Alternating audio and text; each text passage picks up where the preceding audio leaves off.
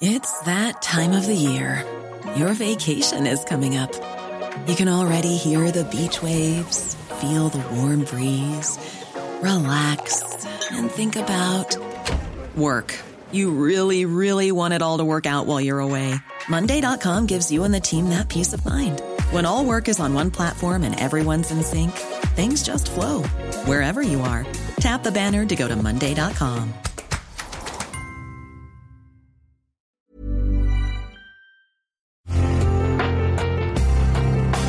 imagen vale más que mil palabras y a veces con tan solo escuchar viajamos al mundo infinito de la reflexión. Esta es la imagen del día con Adela Micha.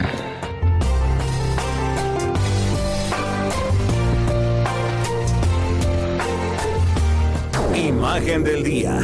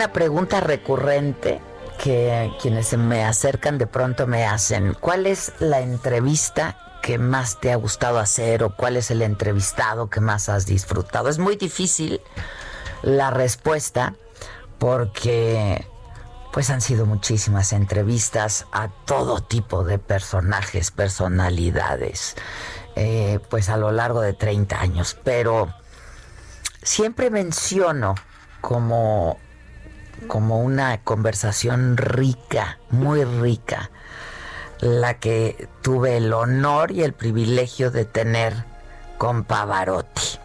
¡Qué personaje! Murió en el 2007, septiembre del 2007. Una de las más grandes voces de la ópera del siglo XX.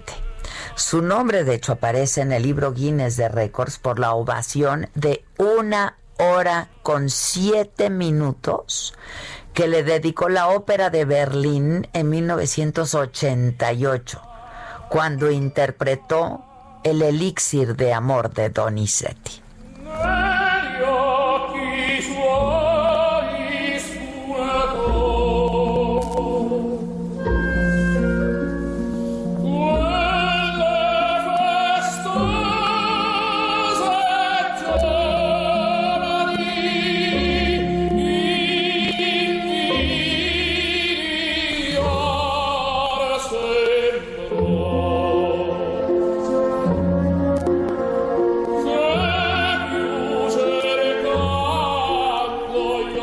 De la voz portentosa Pavarotti sacó a la ópera del teatro y la llevó a todo el mundo. Murió de madrugada a los 71 años en su villa de Módena en Italia, la ciudad en donde también nació. Y estaban con él sus tres hijas del primer matrimonio con Adua Veroni, su esposa Nicoleta Mantovani y Alice, la hija que tuvieron juntos de solo cuatro años. En el 2006 le diagnosticaron cáncer de páncreas que ya no pudo superar pese a su voluntad, a su deseo de vivir. pues esta enfermedad que es terrible acabó por derrotarlo. Meses antes de morir había suspendido todos sus conciertos, se movía ya en silla de ruedas. Necesito la ayuda de Dios y parece que me la está concediendo, dijo en la última entrevista que dio al Corriere de la Sera. Soy optimista y lo seré hasta el día de mi muerte, dijo. Y confesó que había tenido una vida totalmente feliz y plena, que ahora le tocaba pagar el precio de esa felicidad. Dio clases de canto hasta las últimas semanas de su vida, incluso seguía trabajando en un disco de música sacra.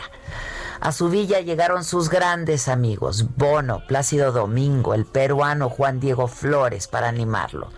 El astro de la ópera fue hijo de un panadero. A los nueve años empezó a cantar en el coro de la iglesia, aunque realmente quería ser futbolista. Estudió para ser maestro, también fue amante de la buena mesa, muy amante de la buena mesa, de los caballos, de la pintura fan del Juventus del Turín, un artista con una disciplina férrea, porque no hay otra manera de ser exitoso como él. La competencia, decía, era con él mismo, nunca con los demás. Y jamás criticó a sus colegas. Y por ello es que fue amigo de todos. Pavarotti se hizo famoso a partir del concierto que dio en el Convent Garden londinense, 1963. Y su última aparición en público fue durante la ceremonia de los Juegos Olímpicos de Invierno en Turín, febrero 2006.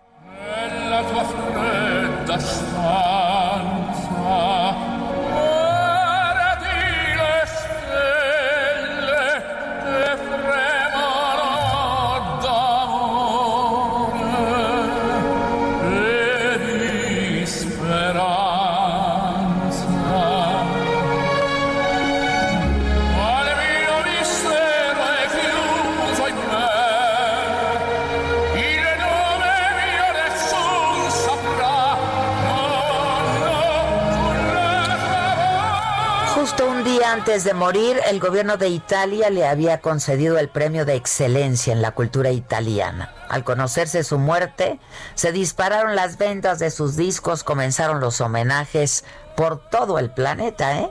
En Londres, la banda que toca durante el cambio de guardia en el Palacio de Buckingham interpretó en su memoria El Nessun Dorma. Que nadie duerma de Puccini, una de sus piezas más emblemáticas que incluso dijo que pues era casi su imagen de marca. Es icónica la interpretación que hizo de esa área en las ruinas romanas de las termas de Caracalla durante la clausura del Campeonato Mundial de Fútbol de Italia en 1990. Esa actuación cautivó a una audiencia global y se convirtió en el disco clásico más vendido de todos los tiempos.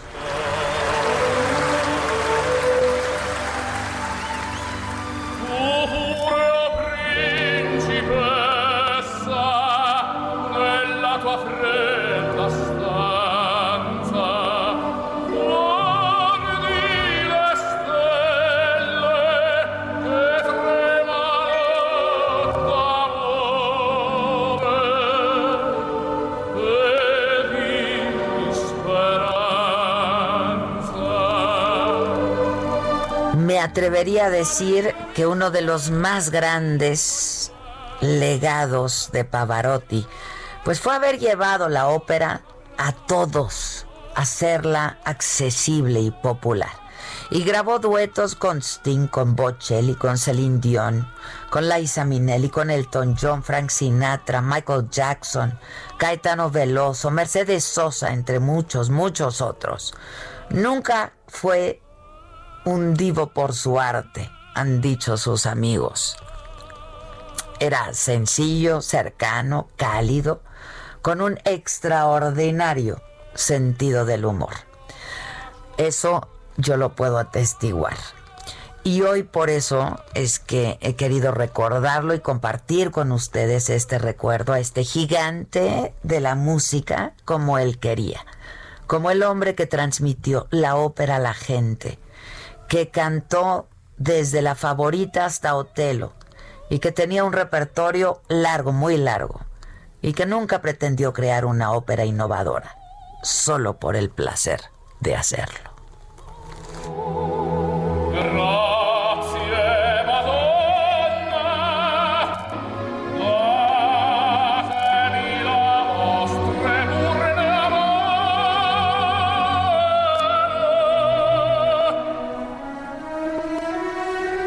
说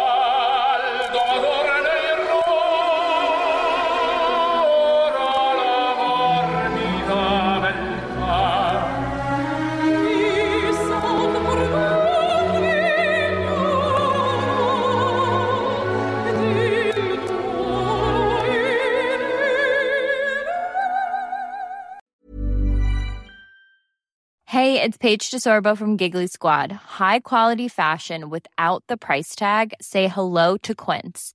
I'm snagging high-end essentials like cozy cashmere sweaters, sleek leather jackets, fine jewelry, and so much more. With Quince being 50 to 80% less than similar brands. And they partner with factories that prioritize safe, ethical, and responsible manufacturing. I love that. Luxury quality within reach. Go to quince.com slash style to get free shipping and 365 day returns on your next order. Quince.com slash style.